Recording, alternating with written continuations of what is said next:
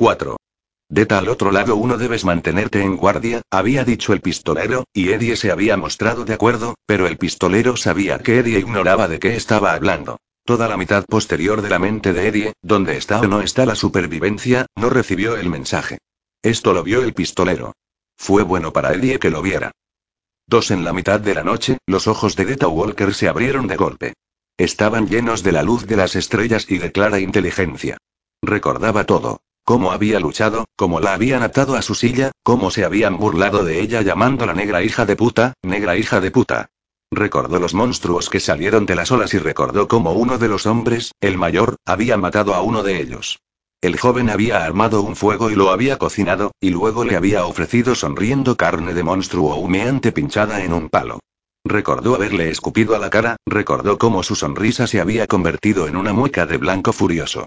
Le había pegado en la cara y le había dicho, bueno, muy bien, ya vendrás, negra hija de puta.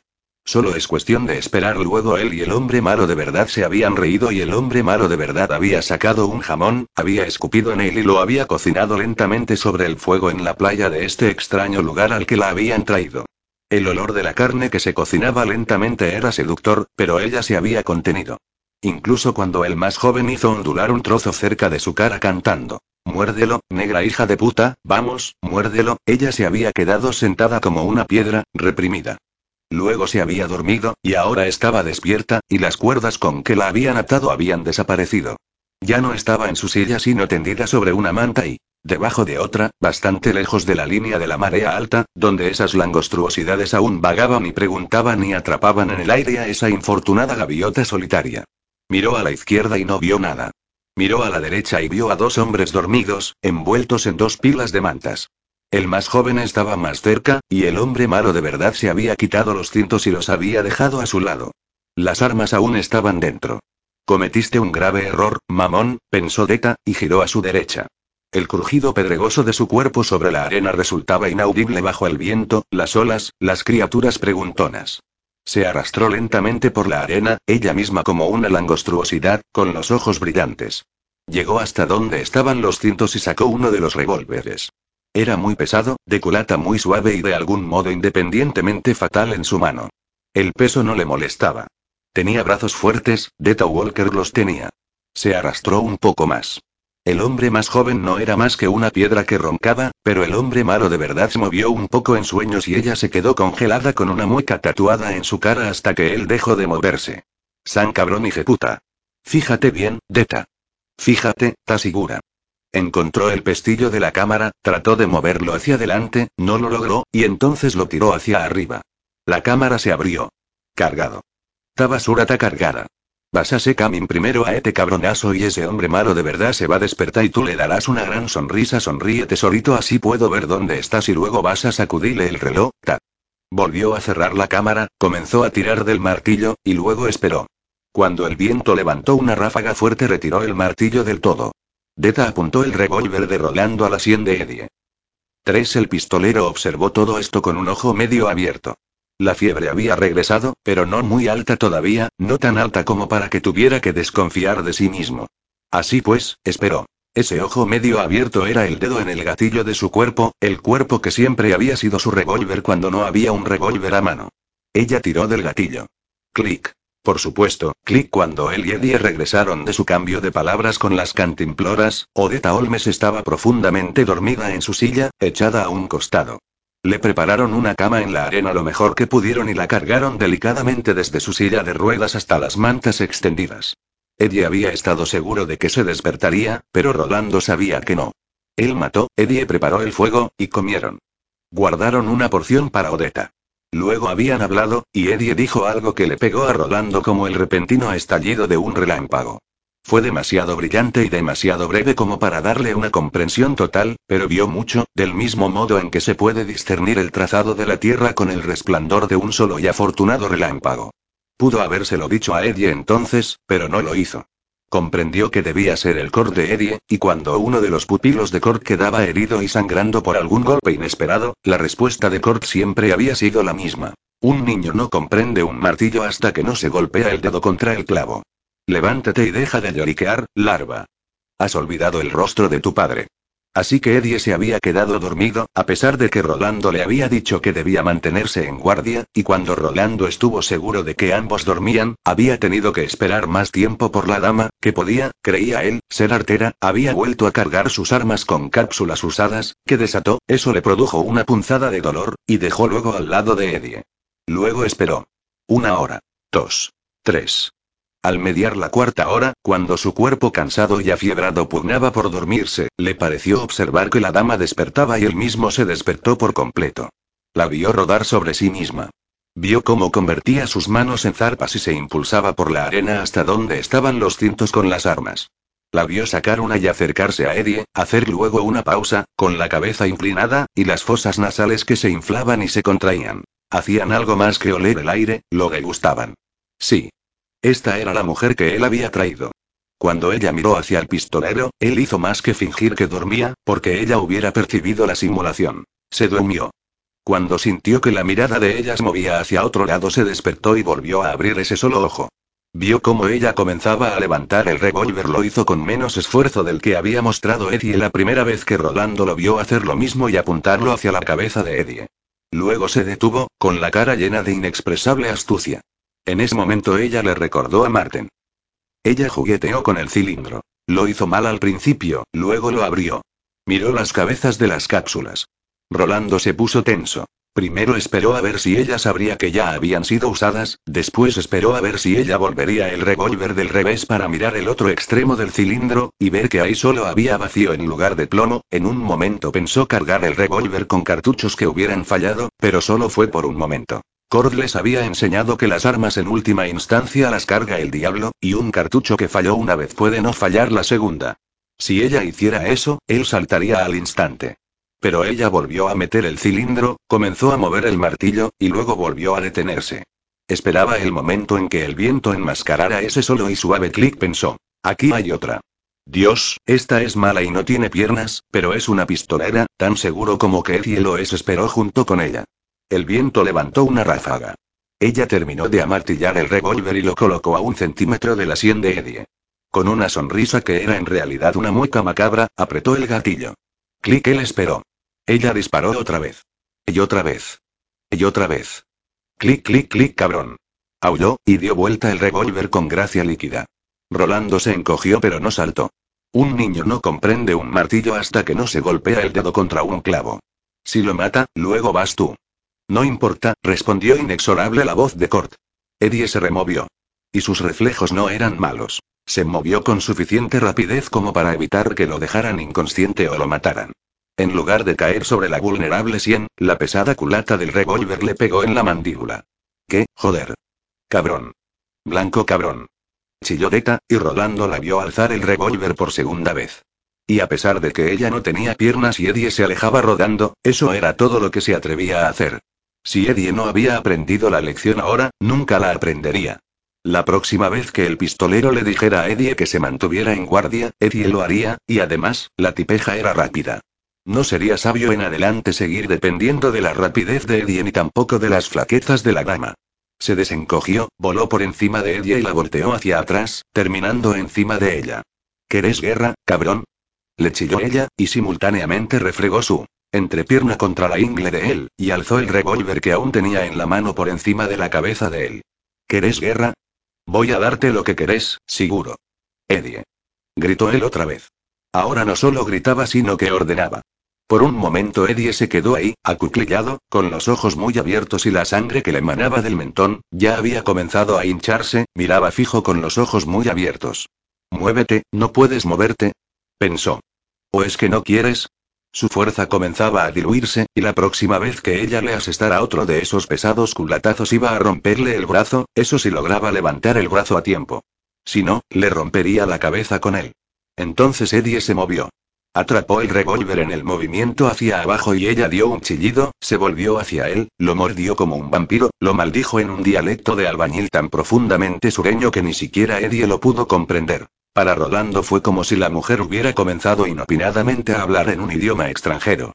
Pero Eddie fue capaz de arrancarle el revólver de la mano, y una vez desaparecida la amenazante cachiporra, Rolando pudo sujetarla. Ni siquiera entonces ella abandonó. Continuó retorciéndose, empujando y maldiciendo, mientras el sudor le cubría por entero el oscuro rostro. Eddie se quedó mirando, abría y cerraba la boca como un pez. Se tocó tentativamente el mentón, hizo una mueca de dolor, retiró los dedos, los examinó, y también la sangre que había en ellos. Ella aullaba que los mataría a los dos. Ellos podían intentarlo y violarla, pero ella los mataría con el coño, ya verían, era una cueva terriblemente hija de puta toda llena de dientes alrededor de la entrada y si ellos querían intentarlo y explorar verían que era así. ¿Qué mierda? dijo Eddie estúpidamente. Un cinto resopló roncamente hacia él el pistolero. Tráelo. Voy a rodar con ella para que ella quede encima de mí, y tú vas le agarras los brazos y le atas las manos por detrás. No lo harás jamás. Aulló Deta y contorsionó su cuerpo sin piernas con tal fuerza repentina que casi logra derribar a Rolando. Él sintió como ella trataba de subir lo que le quedaba de su muslo derecho una y otra vez, quería darle en las pelotas. Yo, yo, ella, muévete, Dios maldiga el rostro de tu padre. Rugió Rolando, y Eddie por fin se movió. 4. En el proceso de sujetarla y atarla, dos veces estuvieron a punto de perder el control sobre ella. Pero por fin Eddie pudo aferrar sus muñecas con un nudo corredizo hecho con el cinto de Rolando, cuando este usando todas sus fuerzas logró juntarlas detrás de ella, mientras se echaba hacia atrás para escapar a sus violentas arremetidas para morderlo, como una mangosta se escapa de una serpiente. Pudo evitar los mordiscos, pero antes de que Eddie hubiera terminado el pistolero quedó empapado con saliva, y luego Eddie la arrastró hacia afuera con la parte corta del nudo provisional. No quería lastimar a esta cosa que se revolvía, aullaba y maldecía. Era mucho más fea que las langostruosidades a causa de la mayor inteligencia que la informaba, pero él sabía que también podía ser hermosa. No quería lastimar a la otra persona que el envase contenía por ahí dentro en alguna parte, como una paloma viva metida muy dentro de uno de los compartimentos secretos de la caja mágica de un mago. Odetta Olmes estaba metida en alguna parte dentro de esta cosa chirriante y aullante. 5 A pesar de que su última cabalgadura una mula había muerto hacía demasiado tiempo como para recordar, el pistolero aún conservaba un pedazo de su ronzal, que en su momento había sido un hermoso cabestro. Lo usaron para atarla a su silla de ruedas, tal como ella se había imaginado, o falsamente recordado, lo que al final resultaba ser lo mismo, ¿no es verdad? Luego se alejaron de ella. De no ser por las rastreras langostruosidades, ella habría ido hasta el agua a lavarse las manos. Me siento como si estuviera a punto de vomitar, dijo en una voz que zigzagueó hacia arriba y hacia abajo como si procediera de un adolescente. ¿Por qué no vais y os coméis la polla el uno al otro? Chilló la cosa que se revolvía en su silla de ruedas. ¿Por qué no hacéis eso si le tenéis miedo al coño de una negra? Venga. Dale. ¿Por qué no os la chupáis el uno al otro? Hacedlo ahora que podéis, porque Deta Walker va a salir de esta silla y os va a cortar las velitas blancas y chiquititas y se las va a dar de comer a eso buitre rastrero de ahí. Esta es la mujer dentro de la cual yo estaba. ¿Me crees ahora? Te creí antes, dijo Eddie. Te lo dije. Creías que creías. Creías con tu mente. ¿Ahora lo crees con todo? ¿Lo crees hasta el fondo? Eddie miró a la cosa que chillaba y se convulsionaba en su silla y luego miró hacia otro lado, muy blanco salvo por el tajo en su mentón, que aún sangraba un poco. Ese lado de su cara comenzaba a hincharse como un globo. Sí asintió. Joder, sí. Esa mujer es un monstruo. Eddie comenzó a llorar. El pistolero quiso consolarlo. No pudo cometer semejante sacrilegio, recordaba demasiado bien a Jaque, y se alejó hacia la oscuridad con la fiebre nueva que le ardía y le dolía por dentro. 6 Esa misma noche, mucho más temprano, mientras Odetta aún dormía, Eddie dijo que creía comprender tal vez lo que andaba mal en ella. Tal vez. El pistolero le preguntó a qué se refería. Podría ser una esquizofrénica. Rolando sacudió la cabeza. Eddie le explicó lo que entendía por esquizofrenia, retazos de películas tales como Las Tres Caras de Eva y diversos programas de televisión, generalmente seriales que él y Henry veían a menudo cuando estaban drogados. Rolando había asentido. Sí. La enfermedad que Eddie describía parecía ser la correcta. Una mujer con dos caras. Una clara, otra oscura. Una cara como la que el hombre de negro le había mostrado en la quinta carta del tarot. ¿Y ellos no saben, estos esquizofrénicos, que tienen a otro? No contestó Eddie. Pero, dejó la frase en el aire, mientras observaba a las langostruosidades arrastrarse y preguntar, preguntar y arrastrarse. ¿Pero qué? Yo no soy un psicoanalista, dijo Eddie, así que no sé realmente, ¿un psicoanalista? ¿Qué es un psicoanalista? Eddie se dio unos golpecitos en la sien. Un médico de la cabeza. Un médico de la mente. En realidad se llaman psiquiatras. Rolando asintió. Le gustaba más psicoanalista, porque la mente de la dama era demasiado complicada, dos veces más complicada de lo necesario. Pero se me ocurre que casi siempre los esquizos saben que hay algo que anda mal, añadió Eddie. Porque tienen como lagunas. Tal vez me equivoque, pero yo siempre pensé que eran dos personas que creen, cada una, tener amnesia parcial, por los espacios en blanco que aparecen en sus memorias cuando la otra personalidad toma el control. Ella, ella dice que lo recuerda todo. Realmente cree que lo recuerda todo. Creí que habías dicho que ella cree que nada de esto está sucediendo. Sí dijo Eddie, pero olvida caso por ahora. Lo que trato de decir es que, no importa lo que ella crea, lo que recuerda va directamente desde la sala de su casa, donde estaba en bata viendo las noticias de la medianoche, hasta aquí, sin ningún resquicio en absoluto. No tiene ninguna idea de que alguna otra persona tomó el control entre ese momento y cuando tú la agarraste en Maquis. Mierda, eso pudo haber sido al día siguiente, incluso semanas más tarde. Sé que aún era invierno porque la mayoría de los clientes en esa tienda andaba con abrigos, el pistolero asintió. Las percepciones de Eddie comenzaban a agudizarse. Eso era bueno. Había pasado por alto las botas y las bufandas, los guantes que sobresalían de los bolsillos de los abrigos, pero de todas maneras era un comienzo. Pero de otra manera es imposible saber cuánto tiempo Odeta fue esa otra mujer porque ella misma no lo sabe. Creo que está en una situación en la que nunca antes estuvo, y su manera de proteger ambos lados es esta historia de que le dieron un golpe en la cabeza. Rolando asintió. ¿Y los anillos? Ver esos anillos le produjo una conmoción. Ella intentó que no se notara, pero se notó igual. Si estas dos mujeres no saben que conviven en el mismo cuerpo, preguntó Rolando, y si ni siquiera sospechan que algo podría andar mal, si cada una tiene su propia cadena independiente de recuerdos, en parte real y en parte armada para cubrir los lapsos en que está la otra, ¿qué hemos de hacer con ella? ¿Cómo hemos incluso de vivir con ella? Eddie se había encogido de hombros. A mí no me lo preguntes. Ese es tu problema. Tú eres el que dice que la necesita. Si hasta has arriesgado el cuello para traerla aquí. Eddie pensó en esto un minuto, recordó haberse arrodillado sobre el cuerpo de Rolando con el cuchillo de Rolando apenas rozando la garganta del pistolero, y abruptamente se echó a reír sin ningún humor. Arriesgaste el cuello literalmente, macho, pensó. Cayó un silencio entre ellos. En esos momentos Odeta respiraba tranquilamente. Cuando el pistolero estaba por reiterarle a Eddie su advertencia de que se mantuviera en guardia, y por anunciar, fuerte como para que oyera la dama, por si acaso solo fingía, que estaba por retirarse, Eddie dijo la cosa que iluminó la mente de Rolando en una sola llamarada repentina, la cosa que le hizo comprender al menos en parte lo que tan desesperadamente necesitaba saber. Fue al final, cuando franquearon la puerta. Ella cambió al final. Y él había visto algo, alguna cosa, ¿sabes qué? Dijo Eddie, removiendo malhumorado los restos del fuego con la zarpa partida de su presa de la noche. Cuando cruzaste con ella, me sentí como si yo fuera un esquizo. ¿Por qué? Eddie miró a Rolando, vio que hacía una pregunta seria por una seria razón o creía que lo era y se tomó un minuto para pensar en la respuesta. Realmente es difícil de describir, viejo. Fue al mirar esa puerta. Eso fue lo que me zapateó. Cuando ves a alguien moverse en esa puerta, es como si uno se moviera con ellos. ¿Sabes a qué me refiero? Rolando asintió. Bueno, yo lo veía como si fuera una película, da igual, no tiene importancia, hasta el mismísimo final. Luego tú la hiciste girar hacia este lado de la puerta y por primera vez me encontré mirándome a mí mismo. Fue como, pensó pero no pudo encontrar nada. No sé. Debió de haber sido como mirarse en un espejo, supongo, pero no era eso, ¿por qué? Porque era como mirar a otra persona. Era como darse la vuelta de adentro para afuera. Como estar en dos lugares al mismo tiempo. Mierda, no lo sé. Pero el pistolero se quedó atónito. Eso era lo que había sentido cuando cruzaron. Eso era lo que le había ocurrido a ella, no, no solo a ella, a ellos. Por un instante Deta y Odeta se miraron la una a la otra, no en la forma en que uno miraría su propia imagen en el espejo, sino como personas separadas. El espejo se convirtió en el cristal de una ventana, y por un instante Odeta había visto a Deta y Deta había visto a Odeta, y ambas se habían sentido, igualmente horrorizadas. Cada una lo sabe, pensó sombríamente el pistolero.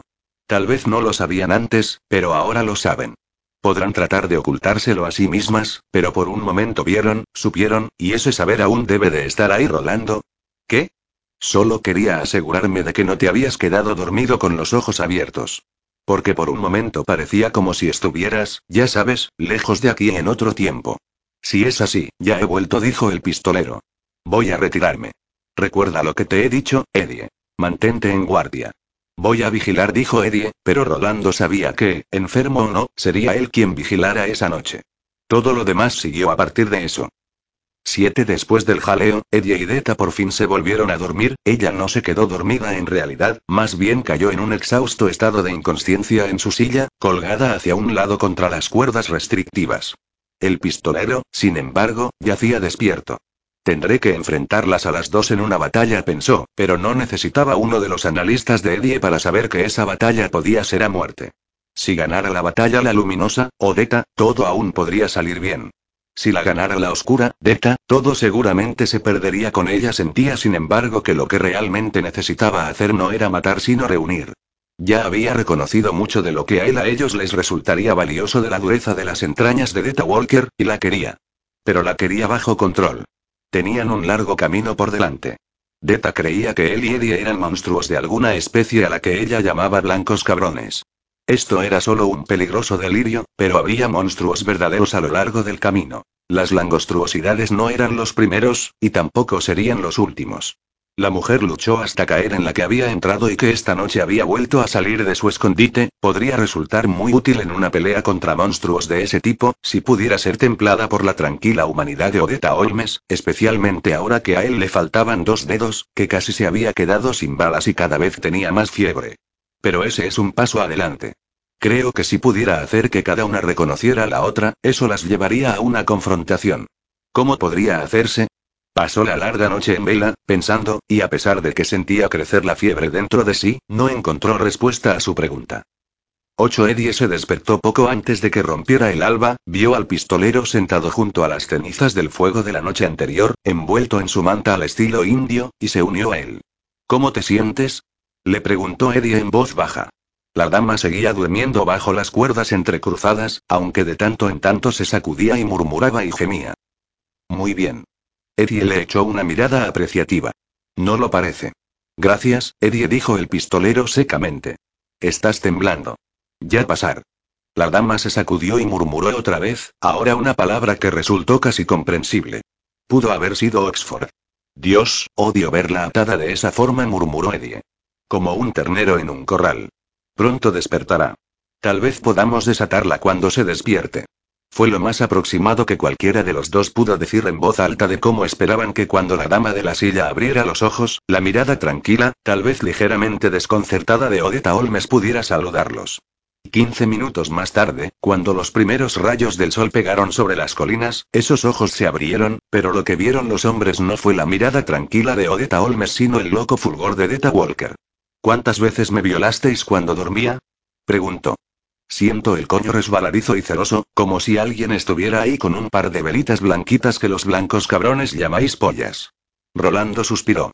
Pongámonos en marcha, ordenó, y se puso de pie con una mueca. Yo no voy a ninguna paté con vosotros, cabrones, escupió Deta.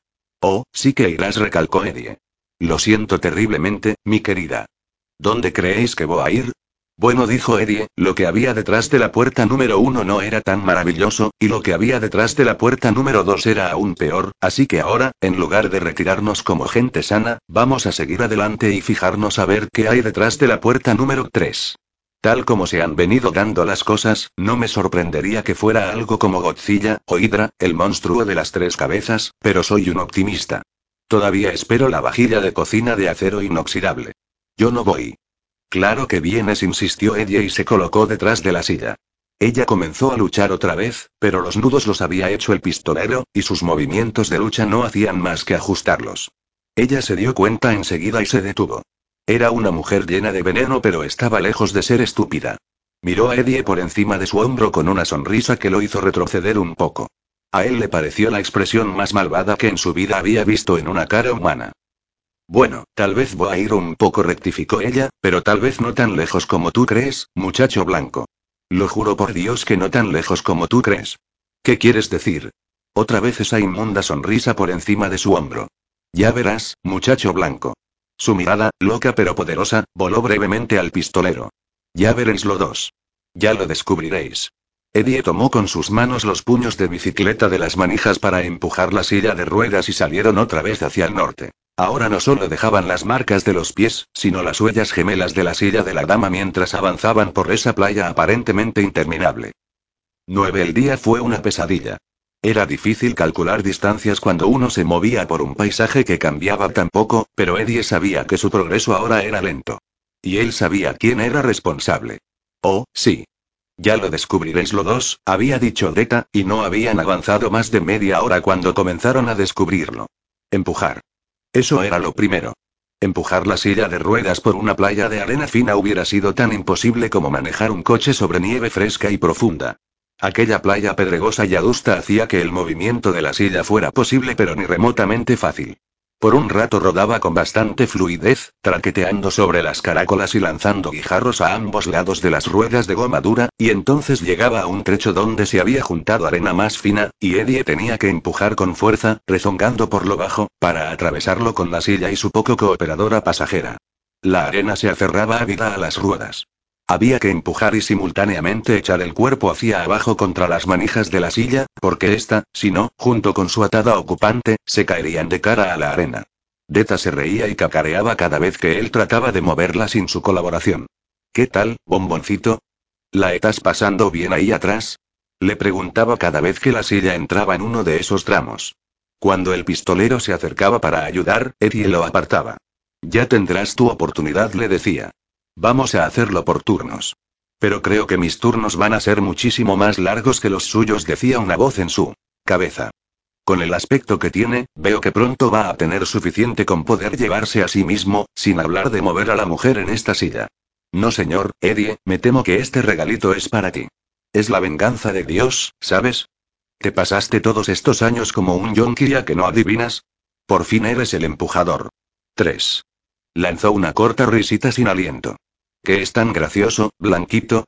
Preguntó Deta, y a pesar de que Eddie pensó que su risa intentaba parecer sarcástica, sonaba un poquitín enojada. Se supone que esto no tiene gracia para mí, pensó. Ninguna gracia.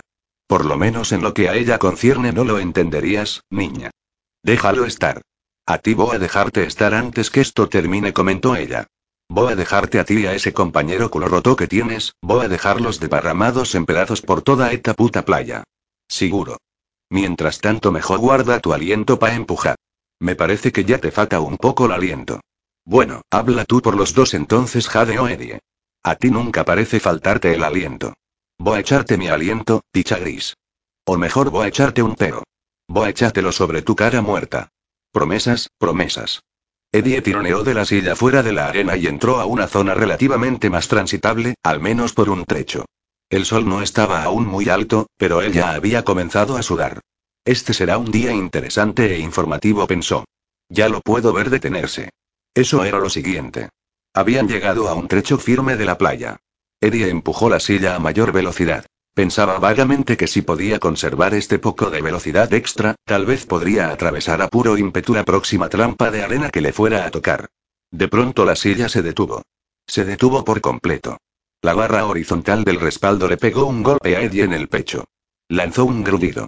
Rolando miró a su lado, pero ni siquiera los rápidos reflejos de gato del pistolero pudieron evitar que la silla de la dama se volcara exactamente como había amenazado hacer en cada una de las trampas de arena. La silla se volcó y Deta cayó junto con ella, atada e indefensa pero riendo y cacareando salvajemente.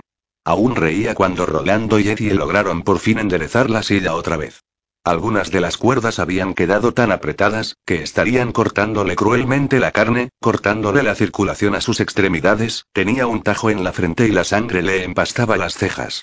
Ella continuó igual con su risa cacareada. Cuando la silla estuvo otra vez sobre sus ruedas los dos hombres resoplaban sin aliento. El peso combinado de la silla y la mujer debía sumar unos 130 kilos, en su mayor parte silla. A Eddie se le ocurrió que si el pistolero hubiera rescatado a Deta de su propio tiempo, 1987, la silla pudo haber pesado tal vez 30 kilos menos. Deta lanzó una risita, resopló, parpadeó para quitarse la sangre de los ojos. Mirad, chicos, mirad lo que me habéis hecho, dijo. Llama a tu abogado, murmuró Eddie. Llévanos a juicio. Y os habéis agotado para ponerme otra vez tiesa. Os ha costado como diez minutos.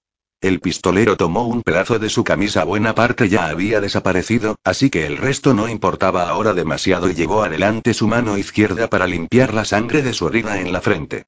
Ella le lanzó un mordisco, y por el clic salvaje que hicieron los dientes al juntarse, Eddie pensó que si Rolando hubiera sido solo un ápice más lento en retirar la mano, Deta Walker le habría emparejado el número de dedos de sus manos. Ella lanzó una risotada y lo miró con ojos perversamente regocijados, pero el pistolero vio miedo escondido en el fondo de esos ojos. Ella le tenía miedo. Miedo porque él era el hombre malo de verdad. ¿Por qué era el hombre malo de verdad? Tal vez era porque en algún nivel más profundo, ella percibía lo que él sabía acerca de ella. Casi te agarro, dicha gris dijo ella. Esta vez casi te agarro. Y cacareó como una bruja. Sosténle la cabeza, dijo el pistolero con tono neutro. Muerde como una comadreja. Eddie le sostuvo la cabeza mientras el pistolero le limpiaba con cuidado la herida. No era ancha y no parecía profunda, pero el pistolero no se arriesgó. Caminó lentamente hasta el agua, empapó el pedazo de camisa en el agua salada y volvió. Cuando se aproximaba ella comenzó a gritar. No me toques con esa cosa. No me toques con ese agua donde vienen esas cosas venenosas. Fuera. Fuera. Sosténle la cabeza, dijo Rolando con el mismo tono neutro. Ella la sacudía de lado a lado. No quiero correr ningún riesgo. Eddie la sostuvo, y cuando ella trató de sacudirse para quedar libre, él se la apretó. Ella vio que él no bromeaba y se quedó quieta de inmediato, y ya no mostró temor alguno al trapo mojado. Había sido pura simulación, después de todo. Sonrió a Rolando mientras él le lavaba la herida, mientras le limpiaba hasta la última partícula aferrada de polvo. La verá, tú pareces agotado y nada más observó Deta. Tú pareces enfermo, dicha gris. No creo que puedas hacer un viaje largo. No creo que puedas hacer nada por estilo. Eddie examinó los rudimentarios controles de la silla. Tenía un freno de mano de emergencia que bloqueaba ambas ruedas. Deta había llevado su mano derecha hasta ahí, había esperado pacientemente hasta considerar que Eddie iba lo bastante rápido, y luego había accionado el freno, cayendo ella misma deliberadamente. ¿Por qué? Para que perdieran tiempo, nada más. No había ninguna razón para hacer una cosa como esa, pero una mujer como Deta, pensó Eddie, no necesitaba razones. Una mujer como Deta se sentiría encantada de hacer cosas así por pura maldad. Rolando aflojó un poco las ataduras para que la sangre pudiera fluir con mayor libertad, y luego ató firmemente su mano lejos del freno. Eso está muy bien, don hombre, dijo Deta, y le ofreció una sonrisa brillante con demasiados dientes. Eso está muy bien de todas maneras. Y encontraré otras formas de bajaros la velocidad, muchachos. Toda clase de cienas. Vamos, dijo el pistolero sin tono alguno. ¿Estás bien? preguntó Eddie. El pistolero estaba muy pálido. Sí. Vámonos. Comenzaron a andar por la playa otra vez. Diez el pistolero insistió en empujar por una hora y Eddie se lo permitió con reticencia. Rolando pudo franquear la primera trampa de arena, pero Eddie tuvo que meterse y ayudar a sacar la silla de la segunda. El pistolero jadeaba con fuerza. Grandes gotas de sudor le cubrían la frente. Eddie lo dejó avanzar un poco más, y Rolando había ganado habilidad en evitar con un rodeo los lugares donde la arena era lo bastante fina como para frenar las ruedas, pero por fin la silla quedó atascada otra vez y Eddie apenas pudo soportar unos instantes la visión de Rolando luchando para liberarla, jadeando, con el pecho que le subía y le bajaba, mientras la bruja, que así fue como Eddie comenzó a pensar en ella, lanzaba risotadas al aire y en realidad echaba el cuerpo para atrás en la silla para que la tarea resultara tanto más difícil, entonces con el hombro corrió al pistolero a un lado y sacó la silla de la arena con un solo y enojado tirón. La silla traqueteó ahora y él veía barra sentía cómo ella se echaba hacia adelante todo lo que le permitían las cuerdas con la misteriosa presciencia que le permitía hacerlo exactamente en el momento apropiado, tratando de precipitarse otra vez. Rolando echó todo el peso de su cuerpo en el respaldo de la silla cerca de ella y volvió a estabilizarse. Deta giró la cabeza y les hizo un guiño de conspiración tan obscena que Eddie sintió que la piel de gallina le trepaba por los brazos. Casi me lastimáis otra vez, muchachos, advirtió. Ahora tenéis que cuidarme. No soy más que una vieja lisiada, así que ahora tenéis que cuidarme. Se rió, se desternilló de risa. A pesar de que Eddie se preocupaba por la mujer que era su otra parte, estaba muy cerca de amarla tras el breve rato en que se habían visto y hablado, sintió que las manos le ardían en deseos de cerrarse en torno de su garganta para cortar esa risa, cortarla para que nunca más pudiera volver a reír. Ella volvió a mirar hacia atrás, vio lo que él pensaba como si lo hubiese tenido impreso sobre su frente en tinta roja, y se rió mucho más fuerte. Lo desafiaba con los ojos. Vamos, dicha gris. Vamos. ¿Quieres hacerlo? Vamos, hazlo. En otras palabras, no vuelques solo la silla. Vuelca también a la mujer, pensó Eddie. Vuélcala para siempre. Eso es lo que ella quiere. Para Greta, que la mate un hombre blanco podría ser el único objetivo verdadero de su vida, vamos, dijo, y comenzó a empujar otra vez. Vamos a dar un paseo por la costa, dulce amorcito, te guste o no. Vete a la mierda, escupió ella. Jódete, nena, respondió Eddie apaciblemente. El pistolero caminaba a su lado con la cabeza baja. Once cuando el sol indicaba que eran como las once llegaron a un considerable promontorio de rocas y allí se detuvieron durante aproximadamente una hora, a la sombra, mientras el sol trepaba al punto más alto del día.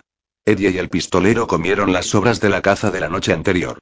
Eddie le ofreció una porción a Deta, quien volvió a negarse. Le dijo que sabía lo que intentaban hacer, y que si querían hacerlo que lo hicieran a manos limpias, y que dejaran de tratar de envenenarla. Así, dijo, solo lo hacían los cobardes. Eddie tiene razón, pensó para sí el pistolero. Esta mujer elaboró sus propios recuerdos. Sabe todo lo que le pasó anoche, a pesar de que realmente se durmió enseguida. Ella creía que le habían llevado trozos de carne que olían a muerte y putrefacción, que habían usado eso para burlarse de ella, mientras ellos mismos comían filetes condimentados y bebían algún tipo de cerveza de unos termos. Creía que de vez en cuando ellos le acercaban trozos de su propia cena no contaminada, y los retiraban en el último momento, cuando ella trataba de pescarlos con los dientes, y que por supuesto se reían al hacerlo. En el mundo, o al menos en la mente, de Deta Walker, los blancos cabrones solo hacían dos cosas a las mujeres morenas. Las violaban o se reían de ellas. O ambas cosas al mismo tiempo. Era casi gracioso. La última vez que Eddie de Anne había visto un filete fue durante su viaje en el carruaje celeste, y Rolando no lo había visto desde que se hubo terminado su charqui. Solo los dioses sabían cuánto tiempo había pasado desde entonces. En cuanto a la cerveza, mandó su mente hacia atrás. Tui. Había probado cerveza en Tui. Cerveza y filetes. Dios, qué bueno sería tomar una cerveza. Le dolía la garganta, y habría sido tan bueno tener una cerveza para refrescar ese dolor, aún mejor que la astina del mundo de Eddie. Se retiraron a cierta distancia de ella. ¿No soy una compañía buena para chicos blancos? les gritó ella. ¿O solo quieren un tiraíta cada uno de sus velitas blancas de morondanga? Echó la cabeza hacia atrás y lanzó tal risotada que las gaviotas volaron asustadas, gritando, y abandonaron las rocas donde estaban reunidas en convención 400 metros más allá. El pistolero se sentó a pensar, con las manos oscilando entre las rodillas. Finalmente levantó la cabeza y le dijo a Eddie. Solo puedo entender una palabra de cada diez que dice. Entonces yo te gano, replicó Eddie. Entiendo por lo menos dos de cada tres. No importa. La mayor parte se limita a blanco cabrón. Rolando asintió. Mucha de la gente de piel oscura habla así en el lugar de donde tú vienes. Su otro yo no lo hacía. Eddie sacudió con la cabeza y se rió. No, y te diré algo gracioso, bueno, por lo menos a mí me parece gracioso, pero tal vez es solo porque no hay demasiadas cosas por aquí como para reírse. No es real. No es real, y ella ni siquiera lo sabe. Rolando lo miró y no dijo nada. ¿Recuerdas cuando le lavaste la frente, cómo simuló tenerle miedo al agua? Sí. ¿Sabías que estaba simulando? Al principio no, pero lo supe bastante pronto. Ella sintió. Eso era una simulación. Pero es una actriz bastante buena y nos engañó por un par de segundos. La forma en que habla también es un acto de simulación. Pero no es tan bueno. Es tan estúpido, tan estúpidamente exagerado y obvio. ¿Crees que simula bien solo cuando sabe que está simulando? Sí. Ella habla como un cruce entre los morenitos de un libro que leí una vez llamado Mandingo y Butterflinken en lo que el viento se llevó. Sé que no conoces esos nombres, pero lo que trato de decirte es que habla como un cliché. ¿Conoces esa palabra? Se refiere a lo que siempre dice o cree la gente que piensa poco o no piensa en absoluto. Sí. Yo no hubiera podido decirlo ni la mitad de bien. ¿Todavía no os habéis sacudido las velitas chiquititas, muchachos? La voz de Deta se volvía cada vez más ronca y quebrada. O es que tal vez no las podéis encontrar. ¿Es eso? Vamos. El pistolero se puso de pie lentamente. Se tambaleó por un momento, vio que Eddie lo miraba, y sonrió. Me curaré. ¿Por cuánto tiempo? El tiempo que sea necesario, contestó el pistolero, y la serenidad de su voz le erizó el corazón a Eddie. 12 esa noche, el pistolero usó su último cartucho útil para la caza. A la noche siguiente comenzaría a probar sistemáticamente con los dudosos, pero pensó que las cosas serían más o menos como había previsto Eddie. Iban a terminar matando a las condenadas bestias a pedradas. Fue igual que las otras noches. El fuego, cocinar, comer, aunque ahora comían de un modo lento y carente de entusiasmo. Solo estamos sobreviviendo, pensó Eddie. Le ofrecieron comida a Deta, quien gritó, y se rió, y maldijo y preguntó cuánto tiempo iban a tomarla por una tonta, y entonces comenzó a tirar violentamente su cuerpo a un lado y al otro, sin importarle cómo le apretaban las ataduras al hacerlo. Solo trataba de volcar su silla para un lado o para el otro para que ellos tuvieran que levantarla antes de sentarse a comer. Justo antes de que lo lograra, Eddie la aferró y Rolando afirmó las ruedas con piedras a cada lado. Puedo aflojar un poco las cuerdas si te quedas quieta, le ofreció Rolando. Chúpame la mierda del culo. No comprendo si eso significa sí o no. Ella lo miró con los ojos entrecerrados porque sospechaba un dejo sarcástico en esa voz tranquila, Eddie también se lo preguntó si era así o no, y después de un momento ella dijo de mal modo, voy a quedarme quieta. Tengo demasiada hambre para soltar los diablos. ¿Vais a darme alguna comida de verdad o me vais a dejar morir de hambre? ¿Eso queréis, muchachos? Sois demasiado cagones para matarme, y yo no voy a comer nunca, nunca voy a comer veneno, así que eso es lo que hay. Que me muera de hambre. Bueno, vamos a ver, seguro, claro, claro que vamos a ver. Les dedicó otra vez aquella siniestra sonrisa que helaba los huesos. No mucho después se quedó dormida. Eddie tocó el costado de la cara de Rolando. Rolando le echó una mirada pero no se apartó. Estoy bien. Sí, ya veo, eres Jim Dandy. Muy bien, Jim, voy a decirte algo. Hoy no hemos avanzado mucho. Lo sé. También estaba la cuestión de que habían gastado el último cartucho útil, pero esa era una información de la que Eddie podía prescindir, al menos por esa noche. Eddie no estaba enfermo, pero sí exhausto. Demasiado exhausto para más malas noticias. No, no está enfermo, todavía no, pero si sigue adelante demasiado tiempo sin descansar, si se cansa lo suficiente, entonces sí se va a enfermar en cierto sentido, Eddie ya estaba enfermo. Ambos lo estaban. A Eddie se le habían formado aftas en los costados de la boca y eczemas en la piel. El pistolero podía sentir cómo se le aflojaban los dientes dentro de las encías, y en los pies, la carne entre los dedos comenzó a resquebrajarse y sangrar, igual que la de los dedos que le quedaban en las manos. Comían, pero comían lo mismo día tras día. Podían seguir así por un tiempo, pero a la larga iban a morir tan seguramente como si murieran de inanición. Lo que tenemos es el mal de los barcos en tierra firme, pensó Rolando. Tan simple como eso. Qué gracioso. Necesitamos fruta. Necesitamos verduras. Eddie hizo un gesto con la cabeza hacia la dama. Ella va a seguir poniendo las cosas difíciles. A menos que vuelva la otra que está dentro. Eso sería muy agradable, pero no podemos contar con eso, dijo Eddie. Tomó un pedazo de zarpa ennegrecida y comenzó a garrapatear dibujos sin sentido en la tierra. ¿Tienes alguna idea de la distancia a la que puede estar la próxima puerta?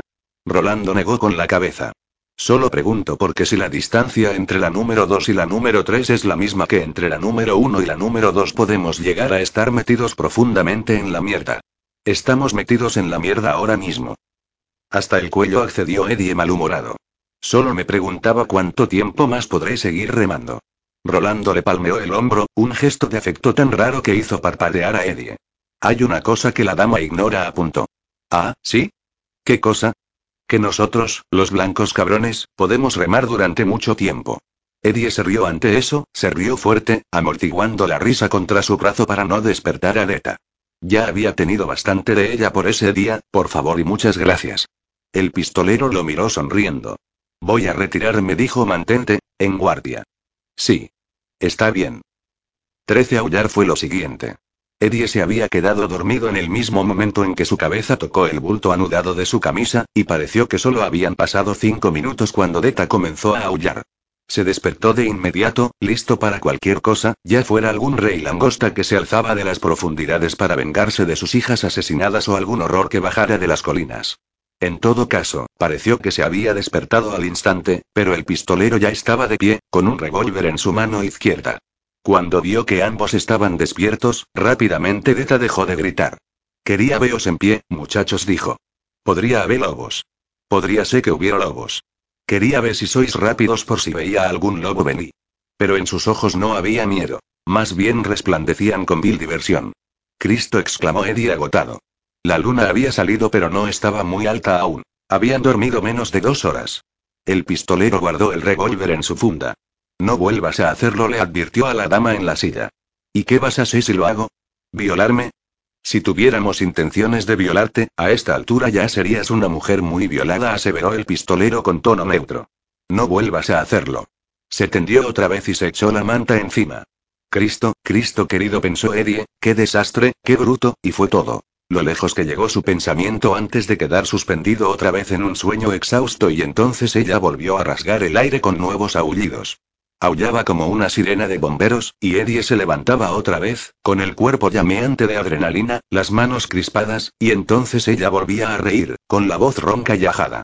Eddie alzó la mirada y vio que la luna había avanzado menos de 10 grados desde que ella los despertara por primera vez. Intenta seguir haciéndolo, pensó el abatido. Intenta permanecer despierta y vigilarnos, y cuando se asegura de que bajamos al sueño más profundo, ese lugar donde uno se recarga, entonces va a abrir su boca y va a comenzar a vociferar otra vez. Piensa hacerlo y hacerlo y hacerlo hasta que ya no le quede voz para vociferar. La risa de ella se detuvo abruptamente. Rolando avanzaba hacia ella, una forma oscura bajo la luz de la luna. Léjate de mí, picha gris dijo Deta, pero había un temblor nervioso en su voz. Tú no me vas a hacer nada. Rolando se quedó parado frente a ella y por un momento Eddie estuvo seguro, completamente seguro, de que el pistolero había llegado al límite de su paciencia y simplemente la aplastaría como a una cucaracha. En cambio, del modo más sorprendente, dejó caer una rodilla frente a ella como un pretendiente a punto de proponer matrimonio. Escucha, dijo, y Eddie apenas pudo dar crédito a la calidad sedosa de la voz de Rolando. Pudo ver la misma sorpresa profunda en la cara de Deta, solo que iba acompañado por el miedo. Escúchame, Odeta. ¿Por qué me llamas Odeta? Ese no es mi nombre. Cállate, bruta, ordenó el pistolero en un gruñido, y luego volvió a la misma voz de seda. Si me oyes, y si en general puedes controlarla, ¿por qué me hablas así? ¿Por qué me hablas como si hablaras con otra? Deja esa mierda blanca. Para allá. ¿Me oyes? Manténla callada. Puedo amordazarla, pero no quiero hacer eso. Una mordaza fuerte es un asunto peligroso. La gente se asfixia. Deja esa blanca basura vudú, cabrón. Odeta. Su voz era un susurro, como la lluvia cuando comienza a caer. Ella quedó en silencio, mirándolo fijo con ojos enormes. Eddie no había visto nunca semejante combinación de odio y miedo en un par de ojos humanos. No creo que a esta bruta le importe nada morir por una fuerte mordaza. Ella quiere morir, pero más todavía, tal vez, quiere que tú mueras. Pero tú no has muerto, no hasta ahora, y no creo que Deta sea algo flamante en tu vida. Ella se siente demasiado cómoda dentro de ti, como en su casa, y tal vez tú puedas mantener cierto control sobre ella aun cuando todavía no puedas salir. No dejes que nos despierte por tercera vez, Odeta. No quiero amordazarla. Pero si tengo que hacerlo, lo haré. Se levantó, se alejó sin mirar hacia atrás, se enrolló otra vez bajo su manta, y se quedó dormido. Ella seguía mirándolo fijo, con los ojos muy abiertos y las fosas nasales ensanchadas. Basura blanca vudú susurró. Eddie se quedó tendido, pero esta vez pasó mucho tiempo antes de que el sueño lo reclamara, a pesar de su profundo cansancio. Llegaba hasta el borde, anticipaba los aullidos y volvía de un tirón. Tres horas más tarde, más o menos, cuando la luna ya había pasado al otro lado, se durmió por fin. Esa noche Deta no aulló más, porque Rolando la había asustado, o porque quería conservar la voz para futuros alaridos y excursiones, o tal vez, solo tal vez porque Odeta había oído y había practicado el control que el pistolero le pedía. Eddie durmió por fin, pero despertó empapado y sin haber descansado. Miró hacia la silla, esperando contra toda esperanza que estuviera Odeta. Dios, por favor, haz que esté Odeta esta mañana, día, pan blanco profirió Odeta, y le dedicó su sonrisa de tiburón. Pensé que ibas a dormir hasta el mediodía. Pero no puedes hacer nada por estilo, ¿verdad? Tenemo que anda unos kilómetros, ¿no es así como es la cosa? Seguro. Y creo que tú serás el que tendrá que hacer todo el trabajo, empuja y eso, porque el otro tipo, el tipo él los ojos e vudú, ese tipo está cada vez más paliducho declaró que sí. Sí. Ese tipo pronto no va a comer nada, ni esa carne rarita y ahumada que guardáis pa cuando jugáis cada uno con la velita blanca chiquitita del otro, pan blanco. Así que vamos, pan blanco. Deta no quiere ser la que te retiene. Los párpados y la voz bajaron ambos un poco. Sus ojos le echaban miradas astutas por el costado. No en la salida, por lo menos. Va un día que recordarás, pan blanco prometían esos ojos astutos. Va un día que recordarás durante mucho, mucho tiempo. Seguro 14 ese día hicieron 5 kilómetros, tal vez algo menos. La silla de Deta se volcó dos veces. Una vez lo hizo ella misma. Deslizó otra vez sus dedos lenta e inadvertidamente hasta el freno de mano y lo accionó. La segunda vez lo hizo Eddie sin ninguna ayuda, al empujar demasiado fuerte en una de esas benditas trampas de arena. Eso fue cerca del final del día, y lo que pasó fue que simplemente sintió pánico porque creyó que esta vez no iba a ser capaz de sacarla, que no iba a poder. Así que, con sus brazos temblorosos le dio ese último y titánico tirón, y por supuesto fue demasiado fuerte, y se volcó, y él y Rolando tuvieron que esforzarse para enderezarla otra vez. Terminaron la tarea justo a tiempo. La cuerda que le pasaba por debajo del pecho ahora se había corrido y le cruzaba tensa la tráquea. El eficiente nudo corredizo del pistolero la estaba matando por asfixia. Su cara se había puesto de un extraño color azul, estaba a punto de perder el conocimiento, pero aún así siguió resollando su pérfida risa. Déjala, ¿por qué no la dejas? Estuvo a punto de decir Eddie cuando Rolando se inclinó rápidamente hacia adelante para aflojar el nudo. Deja que se ahogue. No sé si quiere hacérselo a sí misma, como tú dijiste, pero sé lo que quiere hacernos a nosotros, así que déjala ir. Entonces recordó a Odetta, aunque su encuentro había sido tan breve y parecía haber ocurrido tanto tiempo atrás que el recuerdo se volvía cada vez más débil, y se adelantó para ayudar. El pistolero le alejó impaciente con una mano. Solo hay lugar para uno. Cuando la cuerda se aflojó y la dama jadeaba roncamente por su aliento, que expulsaba en ráfagas de su violenta carcajada, Rolando se volvió y miró críticamente a Eddie. Creo que debemos detenernos a pasar la noche. Un poco más lejos. Casi suplicaba. Puedo avanzar un poco más. Seguro.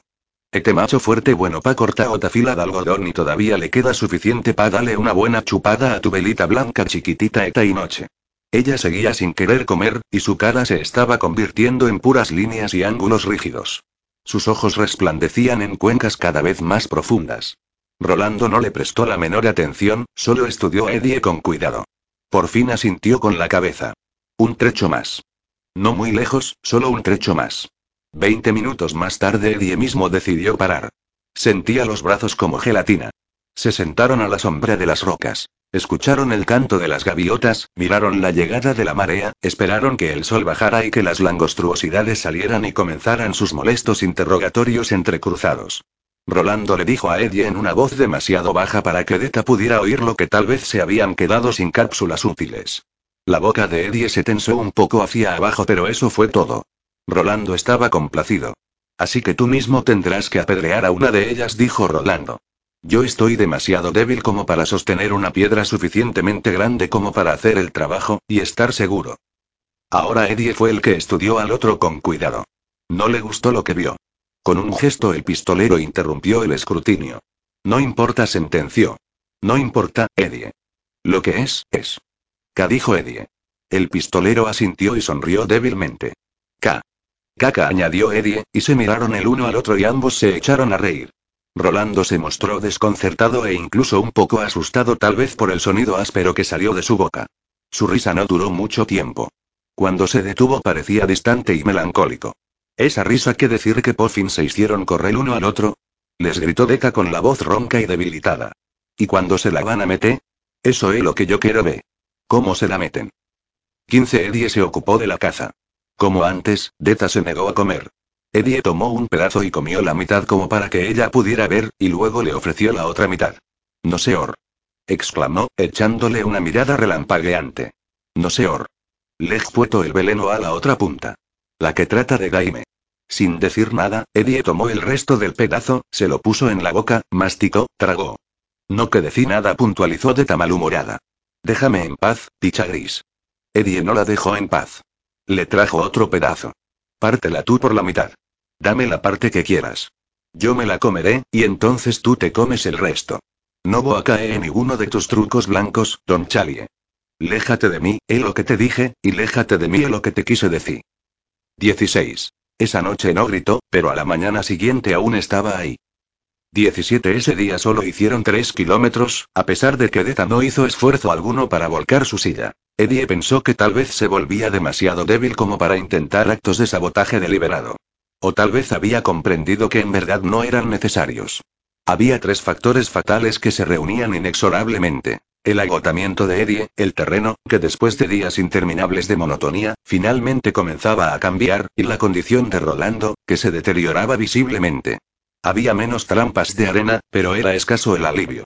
El terreno se volvía más pedregoso, más y más un suelo pobre e improductivo y menos y menos arena, en algunos lugares crecían unos arbustos y un poco de maleza, que casi parecían avergonzados de estar ahí, y ahora aparecían tantas rocas grandes en esa extraña combinación de tierra y arena que Eddie se encontró haciendo rodeos para evitarlas como antes había tratado de desviar la silla de la dama en torno de las trampas de arena. Y pronto se dio cuenta de que ya no quedaba playa en absoluto. Las colinas, unas cosas marrones y sin gracia, parecían estar cada vez más cerca. Eddie podía ver los barrancos que ondulaban entre ellas, como abiertos a machete por un gigante torpe. Esa noche, antes de quedarse dormido, oyó algo que sonaba como un gato muy grande que aullaba por ahí. La playa había parecido interminable, pero ahora se daba cuenta de que después de todo tenía un final. Más adelante, en algún lugar, esas colinas simplemente iban a suprimir su existencia. Las colinas erosionadas marchaban hacia el mar y luego entraban en él, donde podrían convertirse primero en un cabo o algún tipo de península, y luego en una serie de archipiélagos. Eso le preocupaba, pero la condición de Rolando le preocupaba aún más. Esta vez el pistolero no parecía arder tanto como desvanecerse. Se perdía, se volvía transparente. Las líneas rojas habían vuelto a aparecer, y avanzaban implacablemente por el lado de adentro del brazo derecho hacia el codo. Durante los dos últimos días Eddie miró siempre adelante, escudriñaba la distancia con la esperanza de ver la puerta, la puerta, la puerta mágica. Durante los dos últimos días esperó que Odetta volviera a aparecer. No aparecieron ni la una ni la otra. Antes de quedarse dormido esa noche se le cruzaron dos pensamientos terribles, como un mal chiste con final doble. ¿Y si no había puerta? ¿Y si Odetta Olmes estaba muerta? 18 Levántate y anda, cabrón. Chilló Deta y lo sacó de su inconsciencia. Creo que ahora solo seremos tú y yo, tesorito. Tu amigo me parece que Paul Finn se murió. Tu amigo se la debe estar metiendo al mismo diablo en el infierno. Eddie miró la forma acurrucada y enrollada de Rolando y por un terrible momento pensó que la hija de puta tenía razón. Entonces el pistolero se removió, murmuró algo incomprensible y se incorporó hasta quedar sentado. Eh, mira quién está aquí. Deta había gritado tanto que ahora su voz por momentos desaparecía casi completamente, no era más que un extraño susurro, como un viento invernal que pasa por debajo de una puerta. Creí que habían muerto, don hombre. Lentamente Rolando se ponía de pie. Eddie seguía viéndolo como quien usa, para hacerlo, las barras de una escalera invisible. Eddie sintió una especie de pena iracunda, y esta era una emoción conocida, raramente nostálgica. Después de un momento comprendió. Era como cuando él y Henry veían combates por televisión y un boxeador castigaba al otro, lo castigaba terriblemente, una y otra vez, y la multitud pedía sangre a gritos, y Henry pedía sangre a gritos, pero Eddie solo se quedaba ahí sentado, sintiendo pena y enojo, un sordo disgusto. Se quedaba ahí sentado y le mandaba ondas de pensamiento al árbitro. Tienes que detener eso, tío, ¿acaso estás ciego? Joder. Ese tipo se está muriendo ahí arriba. Muriendo. Detén esa puta pelea. No había manera de detener esta. Rolando miró a la mujer desde sus ojos asaltados por la fiebre. Hay mucha gente que pensó lo mismo, Deta. Miró a Eddie. ¿Estás listo? Sí, eso creo. ¿Y tú estás listo? ¿Puedes? Sí. Continuaron. Alrededor de las 10 Deta comenzó a masajearse las sienes con las puntas de los dedos. Para imploró. Me siento mal. Tengo gana de vomitar. Debe de ser toda esa comida que te comiste anoche, arguyó Eddie, y siguió empujando. Debiste haber dejado el postre. Te dije que la torta cubierta de chocolate era pesada. Boa vomita. Boa. Detente, Eddie exclamó el pistolero. Eddie se detuvo. La mujer se sacudió galvánicamente en su silla, como si la hubiera atravesado una corriente eléctrica. Sus ojos se abrieron muy grandes, mirando a la nada. Fui yo la que te rompió el plato, apestosa dama azul. Chilló. Yo te lo rompí y estoy más contenta que la puta madre de Abeloek. Súbitamente se abalanzó hacia adelante en la silla. De no haber sido por las cuerdas se habría caído. Dios, está muerta, ha tenido un ataque y está muerta, pensó Eddie. Comenzó a dar la vuelta a la silla, recordó lo astuta y tramposa que podía ser, y se detuvo tan repentinamente como había comenzado. Miró a Rolando. Rolando lo miró a su vez del modo más neutro, sus ojos no transmitían nada en absoluto. Entonces ella gimió. Sus ojos se abrieron. Sus ojos. Los ojos de Odetta. Dios santo, he vuelto a desmayarme, ¿verdad? inquirió. Siento que hayan tenido que atarme. Mis tontas piernas. Creo que podría incorporarme un poco si me. Fue entonces cuando las piernas de Rolando se descalabraron lentamente y se desvaneció a unos 50 kilómetros al sur del lugar donde finalizaba la playa del Mar del Oeste.